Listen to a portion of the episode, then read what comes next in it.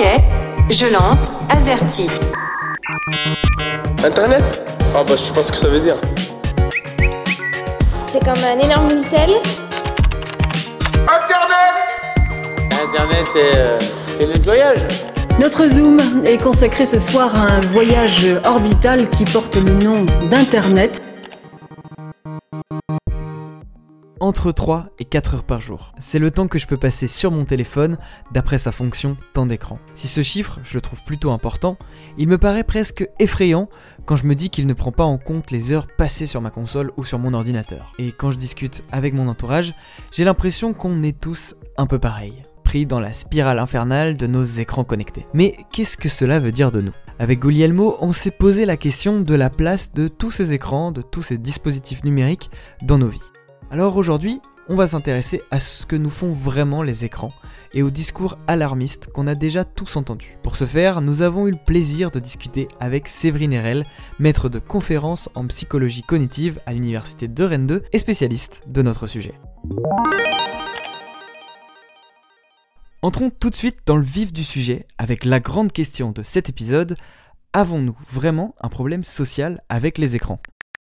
Aujourd'hui, on a une panique morale avec les écrans. Très clairement, en fait, euh, aujourd'hui, euh, on regarde dans la presse la quantité d'articles, dans la presse, enfin dans les médias en tout cas, la quantité d'articles qui ont été euh, dédiés aux écrans est énorme, beaucoup plus importante en tout cas que la littérature scientifique. Donc on peut dire que dans ce contexte-là, on est en fait dans une panique morale. Est-ce qu'il y a un problème ensuite concrètement et réellement avec les écrans? Pour moi, il n'y a pas un problème global d'écran, parce qu'en en fait, on est beaucoup à les utiliser sans trop de difficultés. Par contre, euh, ce qu'on commence à se dire euh, au niveau de la littérature, c'est qu'il y a en fait euh, des profils socio-économiques, psychologiques, qui ont en fait des fragilités qui les conduisent à avoir en fait, par exemple, des usages problématiques des écrans ou qui, ou qui les amènent à avoir des problèmes de santé mentale associés en fait écrans. Donc l'idée euh, aujourd'hui dans la littérature scientifique, c'est d'essayer de comprendre bah, justement quels sont euh, ces prédicteurs chez ces personnes qui rencontrent des difficultés avec le numérique. L'idée c'est pas de dire tout le monde aussi a des problèmes avec le numérique, mais plutôt de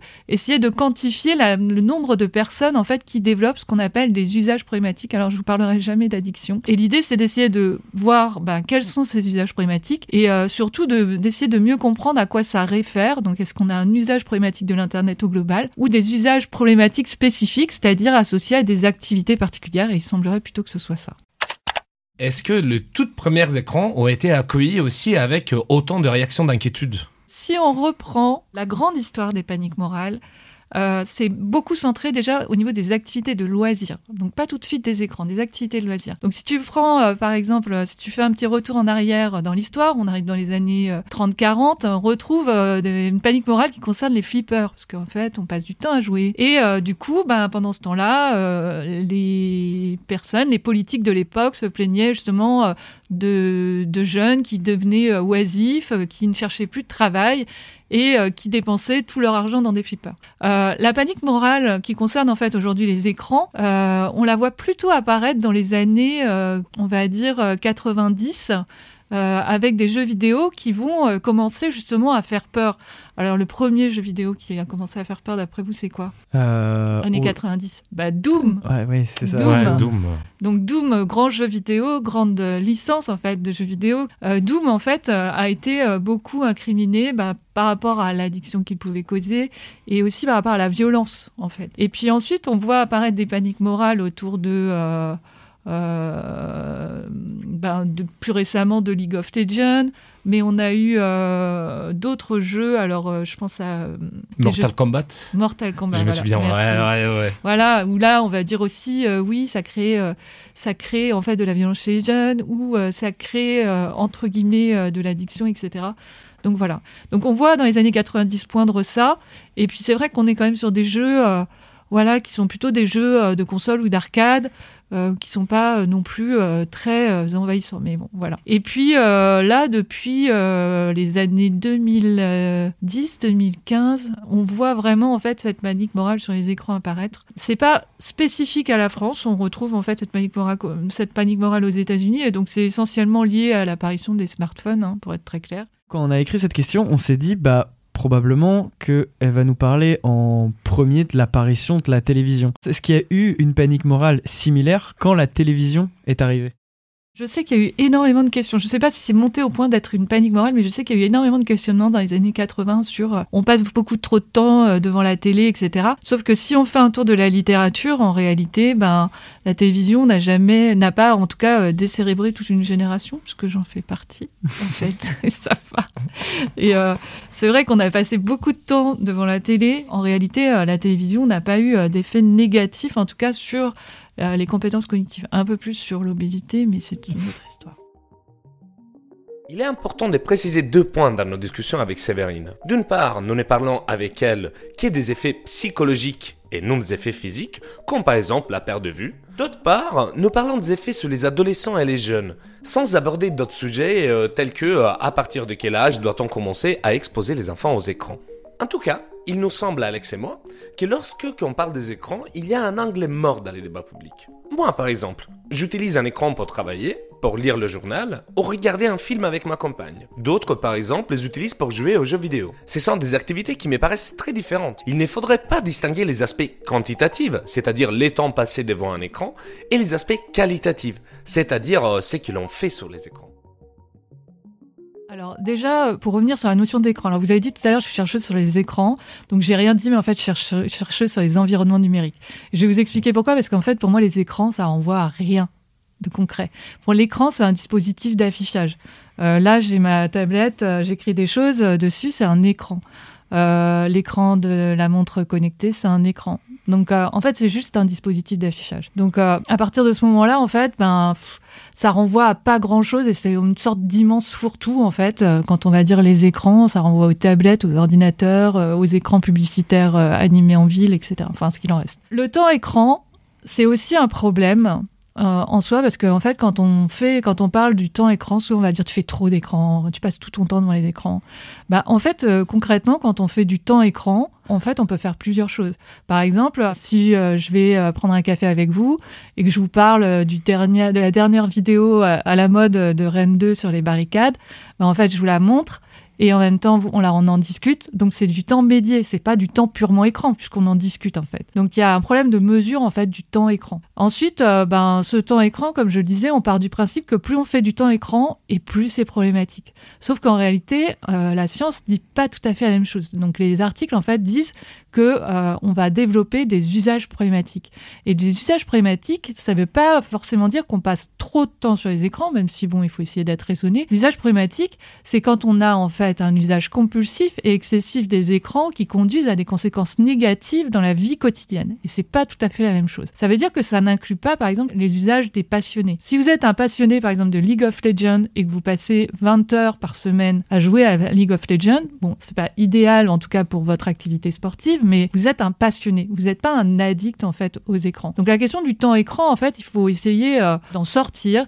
et plutôt, comme euh, tu le disais, parler plutôt d'activité et de pratique. À mon sens, ce qui pose problème, c'est pas en soi les écrans ou le temps écran, c'est plutôt en fait des activités ou des pratiques qui peuvent être bonnes et d'autres activités ou d'autres pratiques qui peuvent être délétères pour euh, des populations données dans un contexte situé. Alors un exemple précis, le multitasking est une mauvaise pratique chez les étudiants, c'est ce que j'ai pu mesurer à travers une étude, notamment en fait donc chez euh, les 18-25, 18-30 ici. Donc c'est une mauvaise pratique, surtout en fait quand on fait ça pendant les cours ou quand on est en train de faire euh, des activités euh, d'apprendre, enfin de révision euh, à la maison. Donc voilà. Donc l'idée maintenant aujourd'hui, à mon sens, et on est plusieurs chercheurs en fait à aller en fait dans ce sens, c'est plutôt d'essayer en fait plutôt que de stigmatiser globalement les écrans ou de dire tout le monde fait trop de temps écran.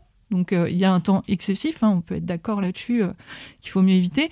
Mais plutôt en fait essayer d'identifier les activités qui sont bonnes, les activités ou les pratiques qui sont délétères, et ensuite bah, essayer en fait de produire des recommandations euh, sanitaires par rapport à ça. Ce fameux temps d'écran ne serait donc pas la meilleure des pour juger si l'usage d'un dispositif numérique est problématique. Pourtant, j'ai l'impression que c'est parce qu'on a observé que le temps qu'on passait sur les écrans pouvait être important qu'on s'est mis à paniquer. D'où ma question, comment s'est construite cette panique morale dont on parlait en début d'émission? Le problème de la panique morale, c'est qu'on va se retrouver en fait dans une situation où euh, des gens vont commencer à dire il y a peut-être un problème par rapport à ça, les médias vont s'en emparer, des experts médiatiques vont être appelés, et c'est pas toujours des vrais experts, parce que pour moi, un vrai expert, il a en fait euh, des publications, enfin, un vrai expert sur qui on peut demander en fait euh, un avis euh, scientifique, il a des publications et il publie effectivement sur le thème sur lequel il s'exprime. Et quand je dis publication, c'est pas des billets de blog, hein, c'est des publications dans des revues à comité de lecture idéalement internationales. On a en fait, on l'a en fait dans la panique morale, donc on va avoir un emballement médiatique plus euh, des experts autoproclamés qui vont venir en fait euh, prendre en fait ce sujet-là et, éventuellement on peut se le dire, se faire un petit peu d'argent au passage, donc euh, via des coachings, des conférences, des livres, etc. Et ensuite, dans ce phénomène de panique morale, ce qui est en train de se passer au niveau des écrans, les politiques vont s'en emparer et puis vont essayer en fait de redonner le problème aux chercheurs. Le problème, c'est qu'il y a un problème de timing dans tout ça, c'est-à-dire que bah, là, dans la panique morale, bah, en fait, euh, tout ça va se passer très vite. Le temps de recherche, c'est pas tout à fait le même temps. Il est beaucoup plus long, en fait, que le temps, en fait, euh, le temps médiatique. Donc euh, nous, on se retrouve en difficulté à essayer de collecter, de courir après en fait la littérature, les études pour essayer de fournir des choses. Et parfois, on on a pas de réponse, ou pas encore de réponse, ou pas de consensus scientifique, ce qui est le cas notamment sur la question en fait des écrans. Et du coup, bah, on est en difficulté, on nous dit voilà, vous pouvez pas répondre, etc. Quand on n'a pas forcément de, culture universitaire, une question quand même qui se pose, c'est comment on arrive au consensus? Alors comment on arrive au consensus? Ben, Il faut qu'on ait en fait euh, un bon niveau de preuve, c'est-à-dire un ensemble d'études qui vont en fait pointer dans le même sens et euh, cet ensemble d'études peut être regroupé à travers ce qu'on appelle des méta-analyses. Donc, c'est des groupements d'études qui vont être analysés selon une méthode particulière. Donc, on va faire une revue systématique de la littérature, c'est-à-dire qu'on va prendre, euh, par exemple, euh, si on veut faire une évaluation de, du réseau social Instagram, par exemple, sur les jeunes filles, ou des réseaux sociaux basés sur l'image sur les jeunes filles, on va rentrer des mots-clés, en fait, dans les bases de données, on va récupérer toutes les études euh, sur cette question. On va regarder la qualité de ces études, on va trier. À la fin, on va garder une partie de ces études et on va faire des analyses statistiques pour montrer en fait la taille de l'effet. La taille de l'effet, c'est dans quelle mesure en fait euh, on a en fait des, fortes associations entre euh, la variable que l'on teste et puis ces différents prédicteurs. Et à partir de là, bah en fait, quand on a une méta-analyse qui pointe sur un effet délétère, par exemple des réseaux sociaux euh, basés sur l'image pour les jeunes filles, puis deux méta-analyses, bah en fait, les chercheurs commencent à s'entendre et discuter au cours de symposiums, de groupes de recherche. Et là, en fait, euh, on arrive à poser un consensus. Sachant qu'un consensus, ce qui est un peu compliqué, c'est qu'il est jamais non plus figé dans le temps. Donc, euh, du coup, aujourd'hui, on, a, on pourrait avoir un consensus sur un fait particulier, par exemple, peut avoir un consensus en physique, mais si on fait une nouvelle découverte, bah, du coup, le consensus ne tient plus. Bon, bien que cela puisse sembler euh, s'écarter de notre sujet, euh, je suis vraiment reconnaissant à Séverine pour cette explication du fonctionnement de la recherche scientifique. Ce sont les communautés des chercheurs et chercheuses qui font la science, et non l'article individuel. Il faut toujours être prudent lorsqu'on lit un groupe de chercheurs qui a découvert une certaine chose. En même temps, le fait que la recherche tente de comprendre ces usages problématiques me réconforte, car les appareils numériques sont souvent entrés dans notre intimité, là où c'est plus difficile d'y voir clair. J'essaie alors de creuser un peu plus ces usages avec elles, avec une certaine crainte de me retrouver dans la description qu'elles pourraient en faire.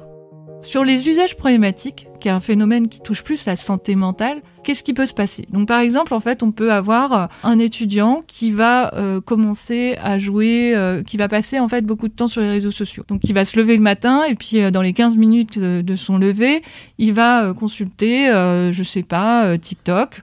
Et puis, euh, en fait, euh, ensuite, euh, ben, il va être sur TikTok et déjà, en fait, on va voir que il va oublier en fait l'heure de son cours et en fait, il se rend compte que finalement, il n'a pas été en cours. Et en fait, arrivé en cours, voilà, il commence à faire du multitasking avec, avec TikTok, etc. Donc là, en fait, on est sur un, on peut arriver en fait parfois sur un usage qui va être envahissant du réseau social, donc un usage problématique du réseau social, qui va conduire à des conflits intrapsychiques. Donc je vais avoir de la culpabilité parce que je passe trop de temps là-dessus. Et puis des conflits aussi euh, interpersonnel. Donc euh, ma copine me dit euh, que je passe trop de temps sur les réseaux sociaux et donc du coup on, se dispute ou mes parents bah, me disent que je les écoute pas, etc. Et puis on peut aussi avoir des problématiques autour simplement en fait des performances scolaires, c'est-à-dire ben je passe trop de temps, j'oublie d'aller en cours, euh, quand je suis en cours je pense à ça, ça c'est un peu envahissant. Là en fait on est sur un usage problématique.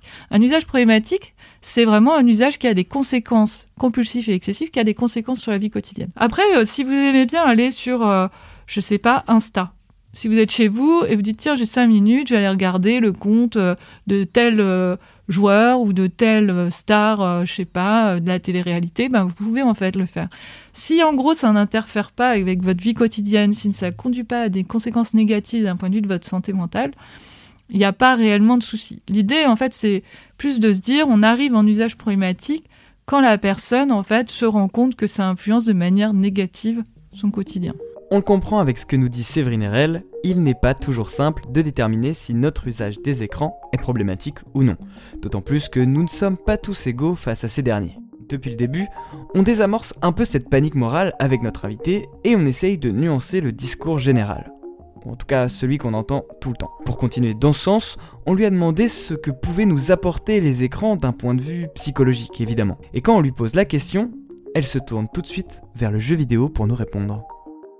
Il y a eu quelques études qui ont essayé d'évaluer euh, jeux vidéo et santé mentale. Et euh, je trouve que ces études, euh, les dernières études, elles sont intéressantes parce que on est carrément sur de la télémétrie, c'est-à-dire il y a des mesures objectives de temps de jeux vidéo et euh, d'effets en fait sur la santé mentale. Et en fait, il y a des associations très faibles, positives, mais très faibles, entre pratique du jeu vidéo et santé mentale. De dire en gros les jeux vidéo c'est mauvais, bah en fait pour une majorité de personnes, les jeux vidéo en fait c'est un lieu d'épanouissement et c'est aussi une manière de répondre à certains besoins psychologiques. Euh, donc le jeu vidéo en fait euh, il répond aux trois besoins euh, psychologiques de l'humain. Le premier besoin psychologique c'est le besoin d'accomplissement. Donc, c'est-à-dire réussir, par exemple, ses niveaux. Deuxième besoin psychologique, ça va être le besoin d'autonomie. Donc, c'est garder une forme de liberté, s'évader à l'intérieur du jeu vidéo, pouvoir, voilà, être peut-être plus libre que dans le monde réel parfois, ce qui était le cas pendant le confinement. Le troisième besoin psychologique, c'est le besoin de relations sociales, c'est-à-dire bah, pouvoir y rencontrer aussi euh, des personnes. Donc euh, moi, je connais beaucoup de gens autour de moi qui ont des amis euh, uniquement dans le jeu vidéo, qui n'ont jamais vu dans la vie réelle ou qui finissent par se rencontrer au bout d'un moment bah, à force de jouer ensemble et de se retrouver. Donc voilà, donc le jeu vidéo, il répond à ces trois besoins psychologiques-là. Et ce jeu vidéo, et notamment par le fait qu'il euh, permet en tout cas euh, d'offrir cette forme de liberté, euh, il va aussi, cette forme d'autonomie, il va fournir, il va être vecteur en fait de ce qu'on appelle le flow. Donc le flow, c'est un état d'absorption intense qui va en fait faire que on oublie le temps, on oublie ce qui se passe autour de nous, on est complètement en fait focalisé dans la tâche, on ressent en fait une forme de bien-être. Et cet état de flow, à mon sens, il est intéressant parce que justement, il aide euh, d'une certaine manière les personnes qui peuvent avoir une forme de stress à euh, réguler un peu mieux aussi leurs émotions. C'est-à-dire, bah, quand je suis en état de flow, bah, cet état en fait va faire que tout ce qui est relatif à la conscience de soi et euh, à tout ce qui fait des processus, alors nous on appelle ça au processus auto-référencé, mais c'est processus où on va ressasser des choses de sa vie quotidienne, euh, voilà, toutes, toutes les formes d'anxiété, bah, en fait dans l'état de flow, euh, ces éléments-là vont diminuer et, on, et toute notre attention va être focalisée en fait sur le jeu. Et ça pour des personnes, ça peut être une manière euh, au moins de se distraire de manière plaisante, ou alors en tout cas d'éviter le stress de la journée, les soucis de la vie quotidienne, etc. En même temps, j'ai un peu de mal à mettre tous les jeux vidéo dans le même panier. Je vais dire, un walking simulator comme Firewatch, un Zelda Breath of the Wild et un Call of Duty, pour moi, c'est des expériences, mais complètement différentes. Du coup, quels éléments dans les jeux vidéo amènent à cet état de flow? Comment ça marche face à la variabilité des expériences de jeux vidéo? Alors, c'est effectivement la variabilité des expériences du jeu vidéo. Ensuite, il faut comprendre qu'on a chacun des styles particuliers et euh, on utilise le jeu vidéo aussi pour des raisons différentes. Donc, il y a des personnes qui vont venir chercher euh, le bonheur, en fait. Ça va permettre de répondre à des besoins. Et puis le plaisir qui est plus en fait euh, l'idée d'activer en fait les récompenses. Donc quand euh, quand ça commence à être un usage excessif, les gens ont tendance à plus chercher du plaisir dans le jeu vidéo que le bonheur. Et euh, par contre, en fait, euh, l'idée c'est d'essayer de trouver un peu l'équilibre entre les deux, entre bonheur et plaisir. Alors quand je dis bonheur, en fait, en psycho on parle d'état euthymique, donc c'est le terme scientifique pour ça. Voilà, c'est un état en fait où on va être réellement dans la réponse des besoins psychologiques. Si on reprend le jeu vidéo, en fait, on a trois structures. On a la plateforme, on a le gameplay. Donc là, en fait, c'est l'ensemble euh, des actions qui sont offertes. Donc on va retrouver euh, la composante euh, jouabilité, les mécaniques de jeu et aussi la maniabilité en fait du jeu. Et la troisième partie en fait du jeu, c'est la- l'artwork. Donc c'est la porte mentale. Et donc en fait cette structure là, si elle est bien construite, elle va permettre en fait de générer du game flow, c'est-à-dire en fait cet état d'absorption fait à l'intérieur du jeu qui procure du plaisir et qui fait qu'on a envie de venir rejouer. Vous allez en fait euh, en fonction euh, de ces différents euh, éléments pouvoir euh, entrer ou pas euh, en flow. Donc par exemple, le gameplay va influencer le niveau de flow. Le flow en fait, c'est un équilibre entre les compétences et les challenges. Si la mécanique de jeu est bonne, si les opportunités sont suffisamment importantes et si la maniabilité est bonne, c'est un état qui va être propice au flow. Mais ce qui va vous aider aussi à rentrer en flow, c'est l'artwork. Parce que dans l'artwork, on a la dimension graphique, sonore et aussi la porte mentale, c'est-à-dire ce qu'on appelle la game story. Et donc cette game story, elle va faire qu'on va rentrer ou pas. Moi par exemple, j'ai beaucoup de mal à rentrer dans les euh, euh, Call of Duty parce que moi les trucs de guerre, ça, même si le jeu peut être très bon, et je peux m'amuser un petit peu, voilà. Moi, j'arrive plus à rentrer dans des petits mondes un peu roses, euh, avec des bonhommes rigolos, etc., parce que ça me plaît beaucoup plus et que ça m'évade beaucoup plus. La porte mentale, pour moi, est plus facile. Mais c'est variable, en fait, entre individus.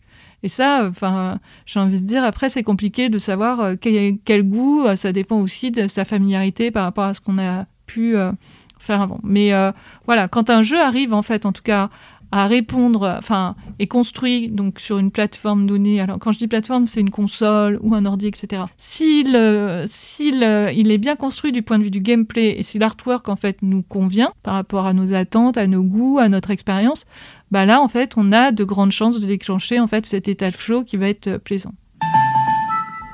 Cet état de flow, je me revois l'avoir plus jeune sur ma Nintendo DS quand je jouais à Pokémon ou à Minecraft sur l'ordinateur. Et à cette période, je revois aussi mes parents s'inquiéter que je ne devienne trop addict aux jeux vidéo. Ce discours sur l'addiction et le jeu vidéo, encore aujourd'hui, il reste très présent. Et quand j'entends Séverine Erel nous parler de flow, je me dis que ce sont deux choses qu'on a plutôt tendance à confondre, non? Alors, le flow et l'addiction, très clairement, c'est pas la même chose. Donc c'est vrai que je, passe souvent un peu de temps à essayer d'expliquer ça parce que euh, en fait, ils sont effectivement souvent confondus. Le fait de ressentir du flow dans un jeu vidéo, c'est pas un problème. Bon, c'est un peu énervant pour les gens qui sont autour de vous parce que quand vous leur parlez, vous répondez pas, ou quand euh, vos parents vous disent de venir manger, bah, vous venez pas. Mais en fait, en soi, euh, c'est pas de l'addiction. C'est simplement en fait euh, un phénomène un peu euh, attentionnel où on est complètement en fait absorbé dans la tâche.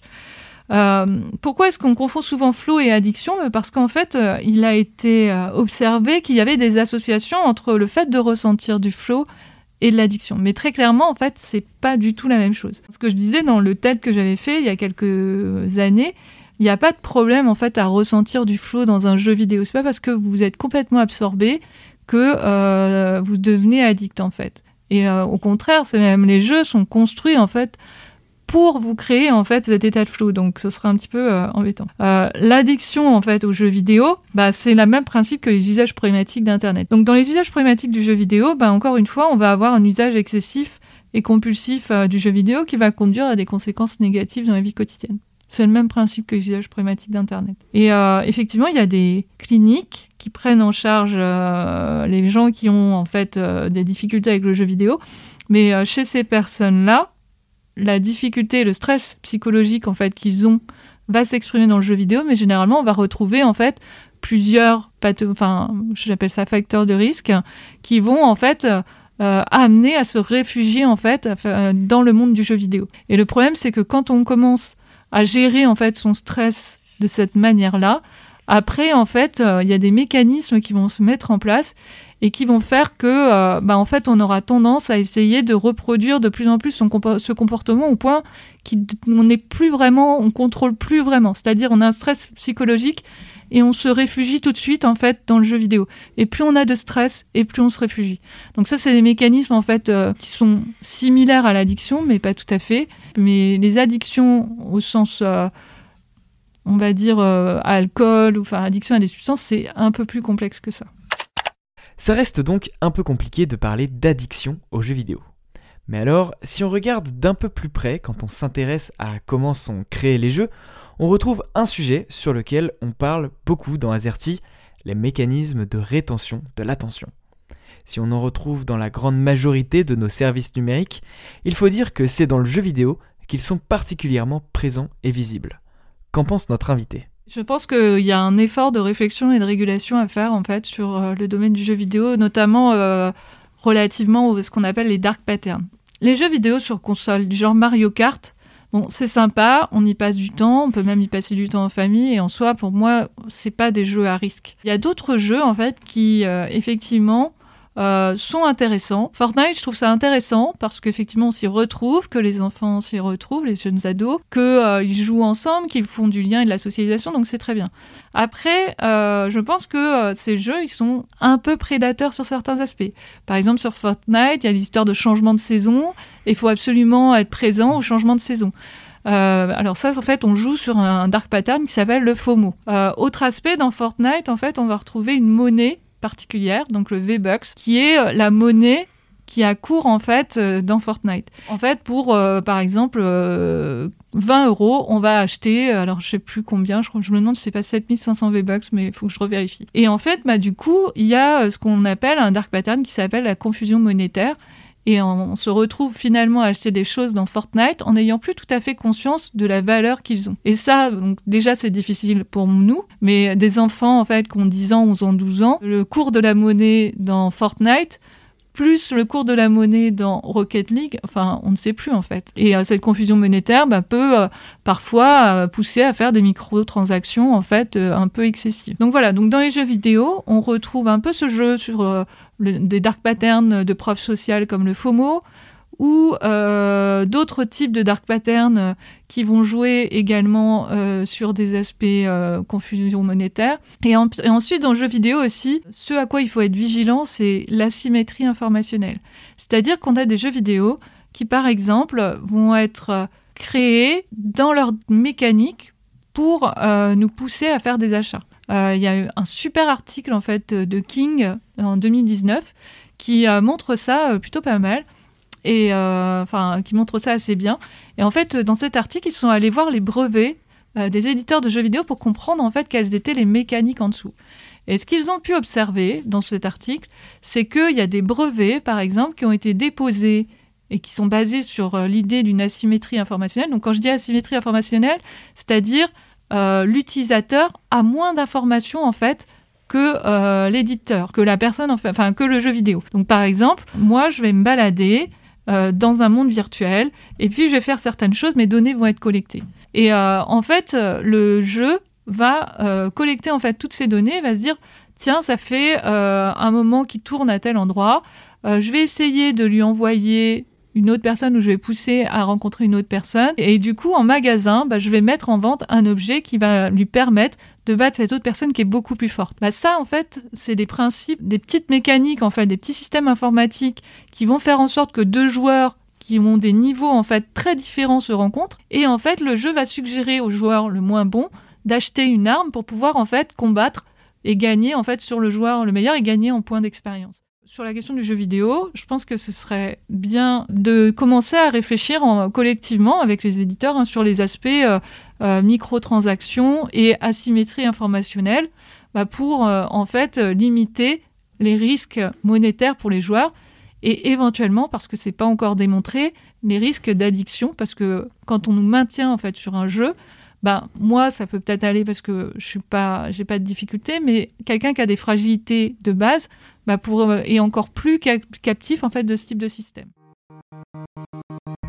C'est déjà la fin de cet épisode dédié à la place des écrans dans notre quotidien. Un grand merci à Séverine Erel pour avoir répondu à nos questions. Pour continuer à creuser le sujet, Sachez que notre invité et sa collègue Anne Cordier ont coordonné l'écriture du livre Les enfants et les écrans, un ouvrage qui donne la parole à des chercheurs et experts de la question.